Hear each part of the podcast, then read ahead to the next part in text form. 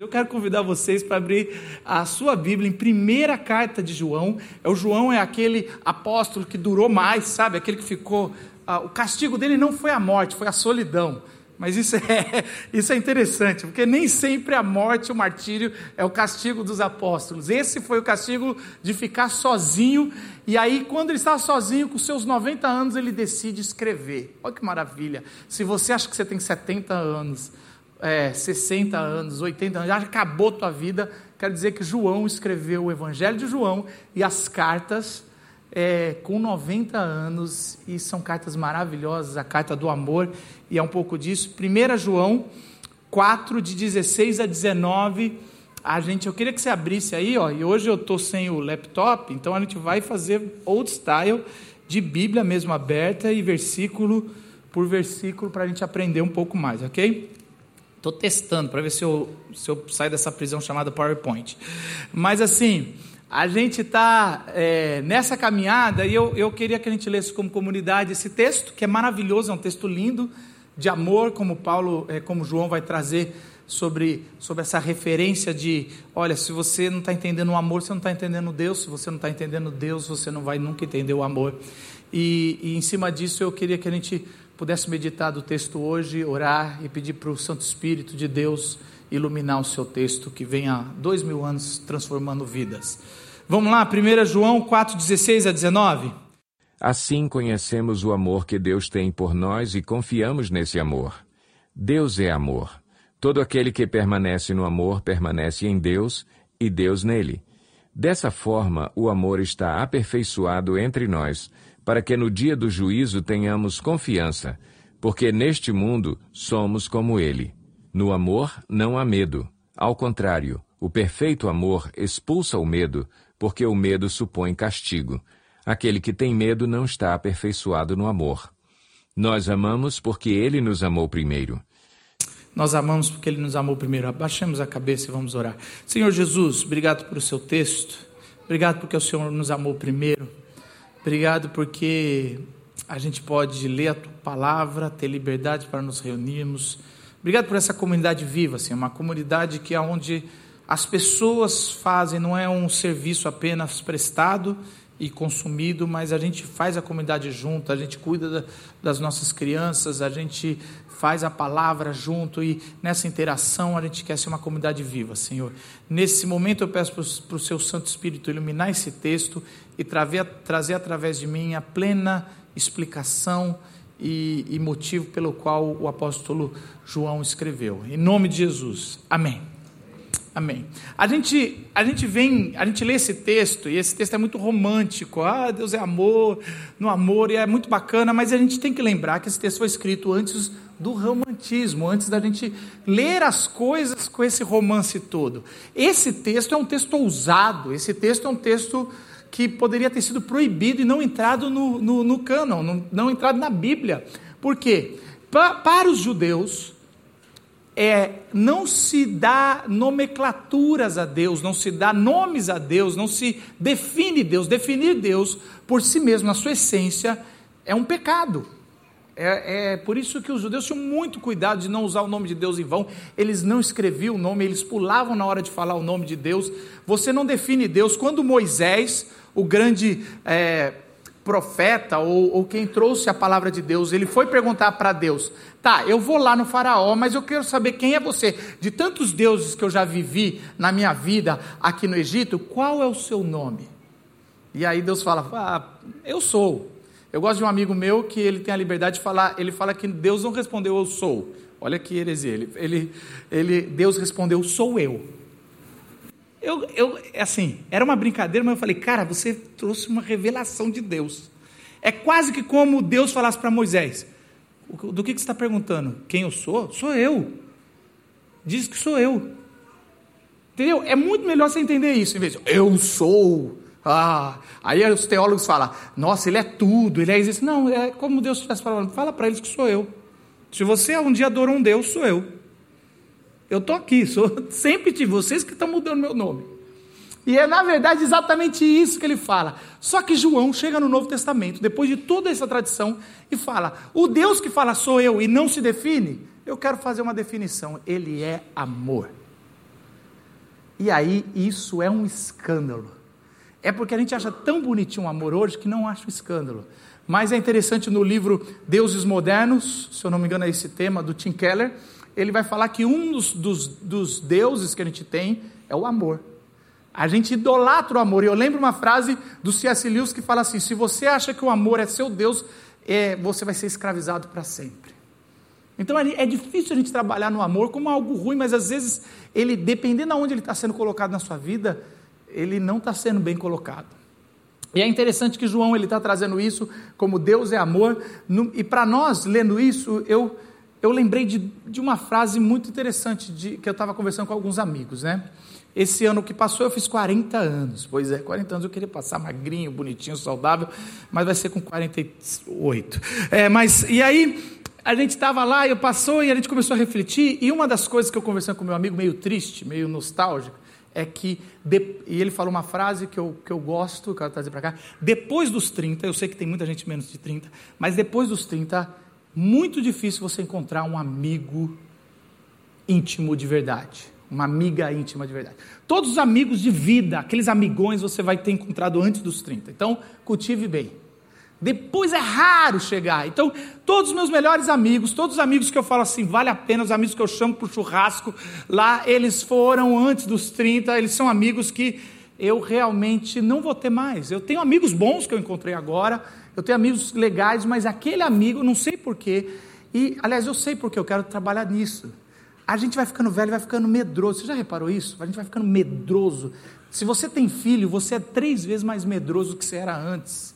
Alguns vão dizer, não, é experiência, de não se arriscar à toa. Mas a gente tem medo. A gente tem medo. Eu lembro que gente, eu tenho medo hoje. Eu estava conversando sobre moto. Homens têm esse negócio com moto, não sei se mulheres também têm, mas homens têm moto e eu queria ter uma moto. Eu lembro direitinho que eu, com 19 anos, morei nos Estados Unidos, tinha uma moto lá que era uma imitação da Harley. Eu tirei uma foto parecendo Exterminador do Futuro com, com couro, assim, sabe? Eu queria parecer ele. E era o filme da minha vida, e, o 2. E aí eu tô lá, pá, e a gente está lá, e aí eu lembro que eu queria ter uma moto. E quando eu casei, minha esposa falou: Você não vai ter uma moto. Mulheres fazem isso.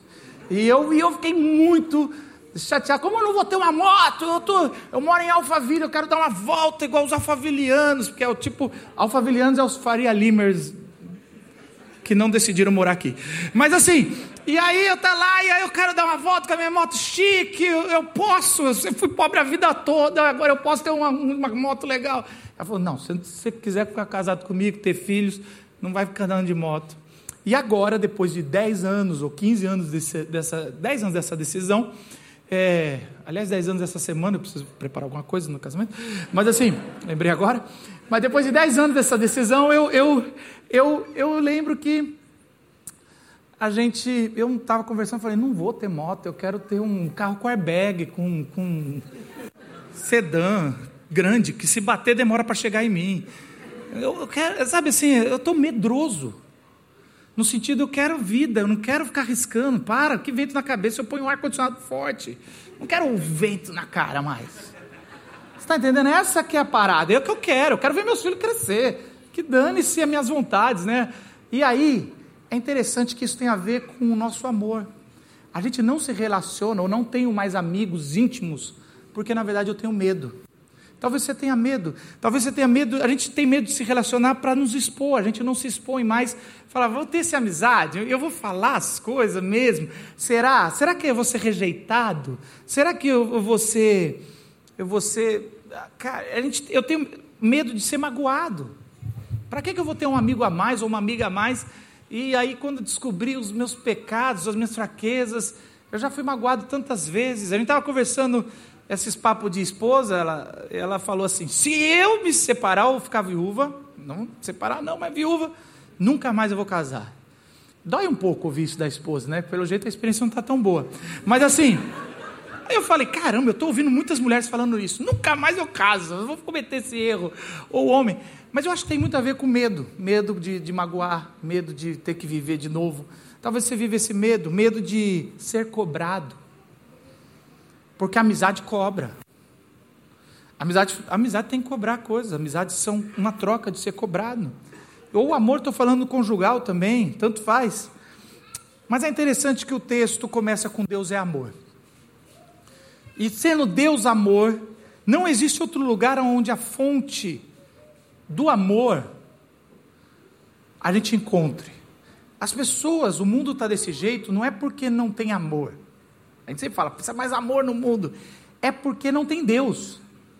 Porque se Deus é amor, se o mundo tivesse Deus, refletiria amor. Aliás, se você é novo na caminhada cristã, eu quero dizer uma coisa para você. Você só teve sombras do que é o amor. Você precisa conhecer o que é o amor. Você precisa conhecer Deus. Não existe como a humanidade saber o que é amor sem conhecer o Deus do amor. Então, essa caminhada que a gente faz, é por isso que as pessoas é, vêm tanto. No começo da igreja se apaixonam pela comunidade, né? Isso é até um perigo, mas as pessoas vêm aqui e eu ouço assim, comecei a caminhar na comunidade da vila, que maravilha, que lugar maravilhoso. E aí ela reflete na estrutura denominacional, na estrutura que a gente faz, o que ela está aprendendo sobre amor de Deus. E a gente costuma jogar na estrutura o que é de Deus. E depois a gente percebe que a gente não pode dar aos homens o que é de Deus. Se você está apaixonado pela comunidade da vila, apaixonado pela música aqui do louvor da comunidade da vila, ou da exposição da palavra, eu quero dizer que não tem a ver com homens, tem a ver com porque você está aprendendo de Deus, você está aprendendo o que é o amor. E é interessante isso porque a gente, é, numa, numa igreja, a gente aprende a amar, mas a gente aprende também o que é, por que precisa amar. Interessante. Se a gente pedisse assim, Senhor, eu quero conhecer o que é amor. Você já reparou como é que você conhece o que é amor? Não é com alguém amando você, é com alguém não retribuindo o amor. É que vou tentar explicar melhor. É que nem você pedir para Deus, Deus me dá paciência. Eu queria ter paciência. O que, que você acha que Deus vai te dar? Você acha que Ele vai te dar paciência assim como se fosse um, um sei lá, um produto? Para você ter paciência, Deus vai te dar trabalho. Vai te dar um marido que dá trabalho, uma esposa que dá trabalho, um filho que dá trabalho. Então não peça paciência a Deus se você não quiser ter paciência. Quando você pede amor para Deus, Deus, Senhor, eu quero o teu amor. Você tem que lembrar a vida de Jesus. Ele foi rejeitado, ele foi açoitado, ele foi desprezado e ele amou. A maior expressão de amor, quando a gente olha para Jesus, é a cruz. Mas para a gente enxergar a maior expressão de amor, ele está na cruz. Para a gente amar perto, entender, uma igreja precisa ter problema. E aí cai numa outra coisa. É que nem hospital. Hospital bom. Eu lembro quando minha esposa foi promovida, eu consegui o plano de saúde que podia ir para um hospital bom. A vida toda eu fui hospital público, de Arujá. Você já sabe. Aí eu entrei a primeira vez no hospital bom. Uma coisa do hospital bom é que eles pegam as principais buchas do Brasil, as principais doenças. As coisas são muita regra, as coisas ali, porque qualquer coisa que você fizer errado, é, é, tá lá. As coisas mais, os, as coisas mais complicadas estão lá. Uma igreja boa é igual um hospital bom. Se você quer uma igreja boa, ou se você quer que a comunidade da vila seja uma igreja boa, aqui vai estar os principais pepinos do Brasil. A gente está aceitando o que não aceitou em três igrejas. Então, bem-vindo, você que é novo aqui, quer dizer que você não foi aceito em três igrejas. Então, assim, os caras vêm. E eu sei o discurso de vocês que estão chegando. É muito legal, gente. Não me adaptei na outra igreja, mas é o que eu estou entendendo. Não foi adaptado. Eu entendi, ah, não sei o que, eu vim, não sei o que. E você é bem-vindo, porque a gente é assim também. Eu, eu, esses dias, um amigo meu falou: Eu vou postar essa foto desse político que foi na minha igreja. E ele já me conhece, como eu sou uma oposição forte, ferrenha. Ele falou: Você vai ficar muito decepcionado que eu vou postar? Porque ele veio aqui na igreja, ouviu a palavra e até levantou a mão para aceitar Jesus. Esse amigo mandou em íntimo para mim. E eu falei: Não, não vou ficar. Se Deus me converteu, eu que sou um tranqueiro, e você que é um tranqueiro, esse meu amigo, eu falei: Vai converter esse político. Não acho errado. Eu acho errado dar púlpito. Mas não acho errado nenhum. Você quer fazer, faz. E foi muito interessante, porque é exatamente isso. Uma igreja boa, para conhecer o amor de Deus, ele, ele está envolvido de problemas. Então, quando a gente peça, Senhor, nós queremos que a comunidade da vila seja boa, seja amorosa, a gente está falando, Senhor, não deixe a gente criar barreiras para entrar. A nossa, a nossa porta, a, a nossa porta, ela é bem-vinda se você quer é, conhecer o amor de Deus e ser salvo dos seus pecados no amor de Deus. Mas o texto continua e o texto fala assim: todo aquele que permanece no amor permanece em Deus. Eu gosto disso. Ele não está falando de Deus como uma pessoa, mas como um lugar. E ele está falando como um lugar a que se estar. Permanece em Deus, que permanece no amor que você vai permanecer em Deus. Estava conversando com o senhor Aníbal, eu tinha um exemplo já, para dar como eu cheguei. E conversou, eu vou pegar o dele, não o que eu vim de casa. Aí eu falei, Aníbal, você viajou para fora, foi legal, foi para Uganda, se eu não me engano. Ele falou, fui, fui. Foi bom ele. Veja bem, eu falei, veja bem como, irmão. Tá, conversei com seu filho, ele falou que levou você no aeroporto, você foi. Ele falou, cara, eu sou da área de que eh, ele cuida de ver se estão as coisas erradas. Tipo, os bombeiros da vida, tem outro, outro ali. E aí ele fica vendo as coisinhas, se tá a placa certa. Ele falou, ah, tá tudo errado, cara. E aquilo me incomodou, eu só queria voltar. Chegou num tempo que eu queria voltar para casa. E eu falei, seu Aníbal, eu vou falar exatamente isso porque eu estava em Maceió, se você acompanha nas redes sociais, maravilhoso. Eu estava doente, minha filha caiu da cama, fui para o hospital. Tá, assim, o Instagram não mostra a realidade, mas foi bom. E aí, mas chegou faltando um dia e eu, e eu virei para minha esposa, faltava um dia num resort com tudo incluso. Pensa coisa boa. Eu só queria voltar para casa. E eu penso que eu só queria voltar para casa. Tem gente que não quer ir para casa. É interessante. Tem gente que evita voltar para casa, porque a casa virou um caos, a casa virou. Mas quando a casa é o lugar de Deus, quando o lar é o lugar de Deus, Nada melhor do que voltar para casa. Você pode viajar para o melhor lugar do mundo. Tem um presbítero que vai para Dubai. Eu fico pensando, nossa, que chique. Eu tenho certeza que quando ele chega na casa dele, ele fala, que bom, cheguei na minha casa. Eu tenho que não importa onde você vai, não importa o que você faz. Se você, ah, não posso ir para fora, não posso ir para o resort, Marco, mas você vai para aquela, para a praia que você gosta, você vai para cada tia. Mas quando você volta, você fala, nada igual à nossa casa. Por quê? Porque Deus é um lugar, Deus não é apenas um um. É, Deus não é apenas uma pessoa, Ele também é uma pessoa, Ele é trino, mas Ele é um lugar a se estar. Então a gente sempre convida para Deus entrar no nosso coração, mas o que João está dizendo é: não só convide Deus para entrar no seu coração, mas entre dentro de Deus, ou esteja o seu ambiente como de Deus. Por isso que as pessoas confundem a igreja como um lugar sagrado, porque como Deus é um lugar e você encontra Deus quando você vem aqui na comunidade dos santos, é aí é o que a gente confunde sobre, olha, será mesmo que é, é, não é que Deus está lá porque é tão bom? Mas eu quero dizer para vocês que vocês não precisam encontrar Deus apenas quando vocês vierem na comunidade da vila. O seu lar deve ser o lugar de Deus, o templo sagrado. E ali você deve encontrar. Permaneça em Deus o tempo todo, porque esse é o permanecer no amor. Ou permaneça no amor e permaneça em Deus. É exatamente a ordem dos fatores aqui, não altera o produto. Então, como é que a gente vai permanecer em Deus o tempo todo? Quando a gente convida Deus para estar com a gente, ou a gente estar nele como um lugar. É por isso que ele fala que permanecendo no amor a gente vai permanecer nele. E aí ele fala a frase mais forte: Eu cresci no acampamento que tinha um tio Gigi, ele faleceu faz um ano. E ele cantava uma musiquinha, eu aprendi de criança, falava assim: No amor não existe medo, antes o perfeito amor lança fora o medo. 1 João 4,18, a gente cantava muito isso, eu decorei muito isso. E é exatamente esse texto: no amor não existe medo, antes o perfeito amor lança fora o medo. Cara, o que quer dizer isso? No amor não tem medo. Lança fora o medo. O, o, o Paulo, não, do, o apóstolo, mas o músico, ele me mandou um vídeo falando: Marcos, eu vi um, um TED, a gente de vez em quando vê o vi um TED que você precisa, você precisa assistir, dá até para uma série. Aí eu fui assistir esse TED. Esse TED é de um chinês chamado Jia Jiang.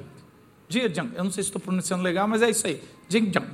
E aí esse chinês, ele, ele quando era novo, ele foi, ele, ele foi fazer uma dinâmica na escola e todo mundo tinha que pegar um presente, ele não conseguiu pegar o presente e ele foi rejeitado. Diz ele que ele começou a criar um medo de rejeição. Ele, quando era novo, ele viu a Microsoft e, e, a Apple e falou: Eu vou criar uma empresa maior que elas, eu vou comprar elas. E aí, quando ele chegou aos 30 anos, ele viu que ele não deu certo, não comprou, foi para os Estados Unidos, tudo. Mas ele percebeu que esse medo de rejeição começou a atrapalhar a vida dele. Ele tinha esse medo tão grande, começou a atrapalhar os relacionamentos dele, começou a atrapalhar a vida dele, começou a, a trazer até doenças. E ele foi procurar, como ele era um grande, um cabeça dura, um, um nerd, ele foi procurar na internet e ele achou uma terapia radical.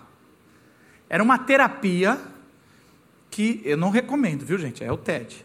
É uma terapia que era assim, 30 dias que você vai fazer coisas que você tem certeza que vai ser rejeitado. Olha só que terapia maravilhosa. É para enfrentar de vez a, a, a, a, rejeição. E aí ele falou: Não, eu não vou fazer 30, eu vou filmar, porque é para expor mais, eu vou fazer 100. A primeira coisa que ele escreveu, ele falou assim: Eu vou pedir 100 dólares para um desconhecido emprestado. Essa era a primeira tarefa que ele tinha que fazer. E aí ele pegou, começou, a, alguém estava filmando, ele entrou numa loja e, e, com muita coragem chegou, se aproximou, ele ficou de olhando de longe, o cara, não sei o que, não sei o que, ele falou, esse cara tem 100 dólares, eu vou pedir emprestado. Nunca viu na vida. E aí ele foi correndo e chegou assim e falou assim, queria pedir um negócio. O cara, quê? Me empresta 100 dólares? Aí o cara, não. Por quê? Ele, nada não, nada não, saiu correndo. E aí ele, caramba, isso aí não vai dar certo essa terapia. E aí ele foi olhar no vídeo como é que foi a reação dele. E aí ele percebeu que quando o cara falou não, porque ele saiu correndo, veio todo o pavor da infância, o medo que ele tinha de ser rejeitado, veio ali, ele saiu correndo. E aí ele falou: Não, isso aí, caramba, cara, que ridículo. Só perguntar, não, porque eu queria emprestado. Por que, que eu não mantive a calma? Não, não valeu. Cadê o segundo? Ele tinha feito toda a lista. Segundo, o segundo dele era pedir um hambúrguer refil. Porque lá nos Estados Unidos tem um refrigerante refil. Mas ele falou: Eu vou comer um hambúrguer que eu gosto, vou chegar lá e falar: Quero refil do hambúrguer. É, é, é doido, eu estou dizendo, mas é maravilhoso ver esse TED. Eu não vou contar o final para vocês poderem se emocionar. Mas assim, aí ele pegou e, e, e, ele chegou lá, comeu um hambúrguer que ele gostava, tomou refrigerante, foi lá, pediu refrigerante refil. O cara falou: Pois ele falou: Agora eu quero um hambúrguer refil. Aí o cara falou: Mas meu senhor, a gente não existe isso nos Estados Unidos. Não existe isso aqui, não tem hambúrguer refil. Ele falou: "Por que vocês não têm hambúrguer refil? Seria uma ótima ideia vocês terem um hambúrguer. Eu queria um hambúrguer refil. Eu gosto do hambúrguer de vocês, mas já paguei por um, não queria pagar pelo refil." Aí ele: "É legal mesmo a ideia. Você conversa com seu chefe? Converso." E ele saiu. E ele foi olhar o vídeo e ele percebeu, ele fala que até hoje aquele aquele estabelecimento não tem hambúrguer refil se preocupa não, vocês não acharam que é esse tipo de história, né? Não, não tem. Mas ele falou assim: eu já não corri de medo. Ao tomar o não, eu fiquei. E aí ele falou: então eu preciso, eu gostei, eu vou ficar para ver o medo. E aí ele falou assim: o terceiro, ele olhou a lista que ele tinha feito, ele ia numa loja de nuggets, sabe, rosquinhas, e era perto da Olimpíada. Ele falou: eu vou querer que eles. Donuts, nuggets é o que? É menor, tá? Donuts, você vê que eu não entendo. Rosquinhas. É, isso. É o doce. Vocês vêm passar vergonha, só me exponho. Eu já falei serralheiro, né? Não sei, agora tá bom. Aí os donuts, é, os, as rosquinhas, ele chegou, era a época de Olimpíada, ele falou: Eu quero o arco, eu vou pedir donuts, mas eu quero o arco do, das Olimpíadas, uma dentro da outra. E aí ele mandou filmar e ele chegou lá, foi pedir. Por favor, eu quero os donuts assim, mas é diferente. Ah, o cara, qual que você quer? Eu quero desse, mas eu quero como se fosse Olimpíadas, porque eu gosto muito das Olimpíadas, eu quero que um esteja dentro do outro como arco. Ela, mas como assim? Não é, arco, Olimpíadas, isso é legal, eu gosto da Olimpíada. O cara falou, segura um pouco. Aí, como assim, segura um pouco? Aí a mulher entrou. Depois de 15 minutos ela trouxe os, os donuts com arco da Olimpíada. Obrigado, quanto é? Não precisa pagar, não. Primeira vez que eu fui desafiado a fazer uma coisa nova. Eu queria fazer isso. O vídeo atingiu 5 milhões no primeiro mês de views. Imagina que o retorno que essa mulher teve. Mas ele falou: Como assim? Eu fiz tudo para tomar não e aprender a ser rejeitado. E eu não estou sendo rejeitado? E aí ele começou, eu não vou contar o final, mas ele começou a reparar uma coisa: a gente tem medo de coisas que nem sempre, até absurdos, pode ser que a gente está prevendo medos que não vão acontecer, a gente não vai ser sempre rejeitado. E ele começou a perguntar por quê, antes de ser rejeitado. Quando ele era rejeitado, ele não era só rejeitado, mas ele queria saber por quê. Um dia ele pegou uma flor, bateu numa casa de um estranho e falou: Posso ir no seu backyard plantar essa flor? O cara falou: Não. Não. Aí ele falou: Por quê? Aí o cara falou: Porque eu tenho um cachorro. Esse cachorro ele acaba com tudo, ele vai estragar sua flor. Mas dois blocos para frente tem uma casa azul que é do fulano, ele adora flor. Se você for bater na porta lá, ele vai adorar. Ele saiu, foi, bateu e plantou a, a coisa. E ele começou a falar o poder de entender o porquê. Gente, por que eu estou dizendo isso? O amor não existe medo. Não existe medo porque você não está pressupondo rejeição. Porque o amor você já foi aceito por Deus. Então você não tem medo, você só pergunta por quê. E às vezes as pessoas estão dizendo não, é porque eu não quero te magoar. Ou eu não quero ouvir isso porque eu não estou preparado agora. Ou eu não posso agora. Então é interessante. E presta atenção no que eu vou dizer agora, que talvez seja a frase da minha mensagem. O castigo de não cultivar o amor é o medo. Não é porque o, o medo é você não ter o, o é, quem tem medo não tem amor. Não, o castigo de quem não cultiva o amor é viver com medo de se relacionar. Por isso que o amor não existe medo, o perfeito amor lança fora o medo, porque o medo pressupõe castigo. E é exatamente isso que a gente precisa entender em Deus. E é por isso que o texto acaba maravilhosamente em Deus quando João fala: Deixa eu falar um negócio. Nós amamos porque Ele nos amou primeiro. Não sei se vocês sabem, dá, dá, dá, se, quem é casado, você já tem aquela história: quem se declarou primeiro? Ou quem gostou do outro primeiro? E aí, é, essa, essa história, minha, no meu casamento, é lógico que eu já conversei, foi ela que gostou de mim primeiro.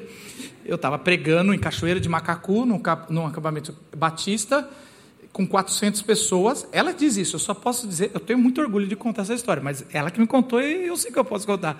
E eu subi para pregar, e diz ela que me viu, virou para amiga, e a amiga comprova isso e falou: Eu vou casar com esse cara. Pensa numa mulher que, que, que sabe das coisas. Isso em 2006, e eu voltei para São Paulo, tinha Orkut, ela pediu amizade. E aí a gente começou uma amizade, casou em 2010, estou fazendo 10 anos essa semana e não sei o que eu vou fazer. Mas assim, o que eu quero dizer é o seguinte, que é importante. Temos força para amar quando somos amados. Ele nos amou primeiro. Agora, é, demorou para a Natália contar essa história. Eu te amei primeiro. Porque a gente sente um, uma fraqueza, é quase uma vulnerabilidade. Eu que corri atrás. Agora, você já imaginou que Deus declara isso? Ele não tem medo de se tornar vulnerável. Ele está falando: olha, você é cristão, mas você é meu discípulo, mas eu te amei primeiro. Aliás, a palavra de Deus fala que ele nos amou quando éramos inimigos dele. Pensa que coisa louca. Deus declara para você: eu te amei primeiro. Eu, eu te olhei andando e falei: vou casar com ele. você, menina, mulher, eu quero que muito antes de você pensar em alguém, Deus olhou para você e falou: Eu vou casar com, com ela. Porque Jesus, o noivo, ele veio e morreu na cruz porque ele ama e ele quer um relacionamento de uma só carne, assim como é o casamento. E ele amou primeiro. Pensa só, Jesus morreu na cruz, você nem era nascido, nem seu pai era nascido, nem seu avô era nascido, nem seu tataravô era nascido, e ele já sabia de você e já te amou e falou: Eu vou morrer na cruz por ele. Não porque Deus é carente e precisa de gente, porque o amor não é carente. O amor é suficiente. Deus é suficiente, ele poderia estar eternamente entre os três tranquilos. Mas ele amou porque ele amou e amou primeiro. Quando você entende isso, você nunca mais recusa amor. Quando a gente entende que a gente é amado antes da gente nascer, antes da fundação do mundo, Deus amou. Você entende isso e isso te dá força para se abrir em novos relacionamentos. Não, não deixe suas melhores amizades serem apenas antes dos 30 anos. Não deixe o amor da sua vida ser apenas antes dos 30 anos. Entenda que, mesmo a gente mais velho, mais medroso, mais difícil, Deus nos amou incondicionalmente antes. Ele nos amou primeiro na cruz de Cristo. E pela cruz, nós podemos viver esse amor na igreja, na comunidade da vila, que eu acredito muito. Essa semana sentei com os pastores e a gente pensou os próximos 10 anos da comunidade da vila e a gente agora, essa semana, vai sentar com, com os presbíteros e ver se, se eles também estão sonhando isso. E é exatamente isso. Por que, que a gente pode sonhar 10 anos? Porque eu acredito que aqui é o lugar que eu encontrei o amor. E Deus está. Eu quero dizer uma coisa para você e assim eu vou encerrar. Eu sei que talvez você tenha medo de amar, medo de se abrir, medo de ser vulnerável, medo de falar, olha, eu não, eu não, eu não sou nem bom nisso. Eu tenho medo, medo de ter filhos. É tão interessante isso, ouvir as mulheres, elas guardam tanto para ela.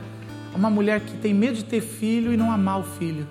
Aí tem um filho e fala: Não quero ter o segundo porque eu tenho medo de não amar o segundo como eu amei o primeiro. Que, que sentimento gostoso e triste ao mesmo tempo. Eu olho a foto do meu filho, com o Facebook me lembra as fotos do meu filho de um ano e dois anos, agora ele está com quatro para fazer cinco, e eu choro. Que tempo gostoso. Era para eu ficar feliz, não era? Meu filho cresceu, está saudável, mas eu choro de saudade daquele tempo. Mas por outro lado, eu sei que Agora que ele tem cinco anos, eu posso ter um amor melhor para ele, aonde ele vai conversar comigo e ele de vez em quando fala: Pai, você é dose. Eu adoro isso. Eu tenho um adolescente de quatro anos em casa. Mas que privilégio. Eu só tenho esse privilégio porque ele cresceu. Mas por outro lado, eu olho, ele novo me dói. Eu olho meus antes dos meus 30 anos e dói. Eu era feliz com os meus amigos. Mas Deus está renovando o seu amor continuamente para você, para que você não viva do passado, mas você viva uma nova experiência com Deus, um amor, o maior amor ainda está por vir. Você ainda vai experimentar isso, acredita. É Cristo. E Cristo tem algo novo para você a cada manhã. Baixe sua cabeça, eu queria que você orasse e se conectasse com essa verdade. Que Jesus Cristo Jesus que morreu na cruz e te deu vida nova, Ele está te dando vida nova, porque Ele quer se relacionar com você incondicionalmente, um amor. Deus é amor, Deus é amor, permaneça no amor, o amor não tem medo, Ele nos amou primeiro. Senhor Jesus, obrigado, Senhor, porque o Senhor é o Deus que nos ama incondicionalmente. E nesse amor é, a gente encontra a fonte para amar o nosso cônjuge, os nossos filhos, a nossa igreja, as pessoas que estão, o Senhor trouxe, o nosso próximo. Que esse amor de Cristo transborde através dos seus discípulos, que somos nós, seus filhos, em nome de Jesus. Amém.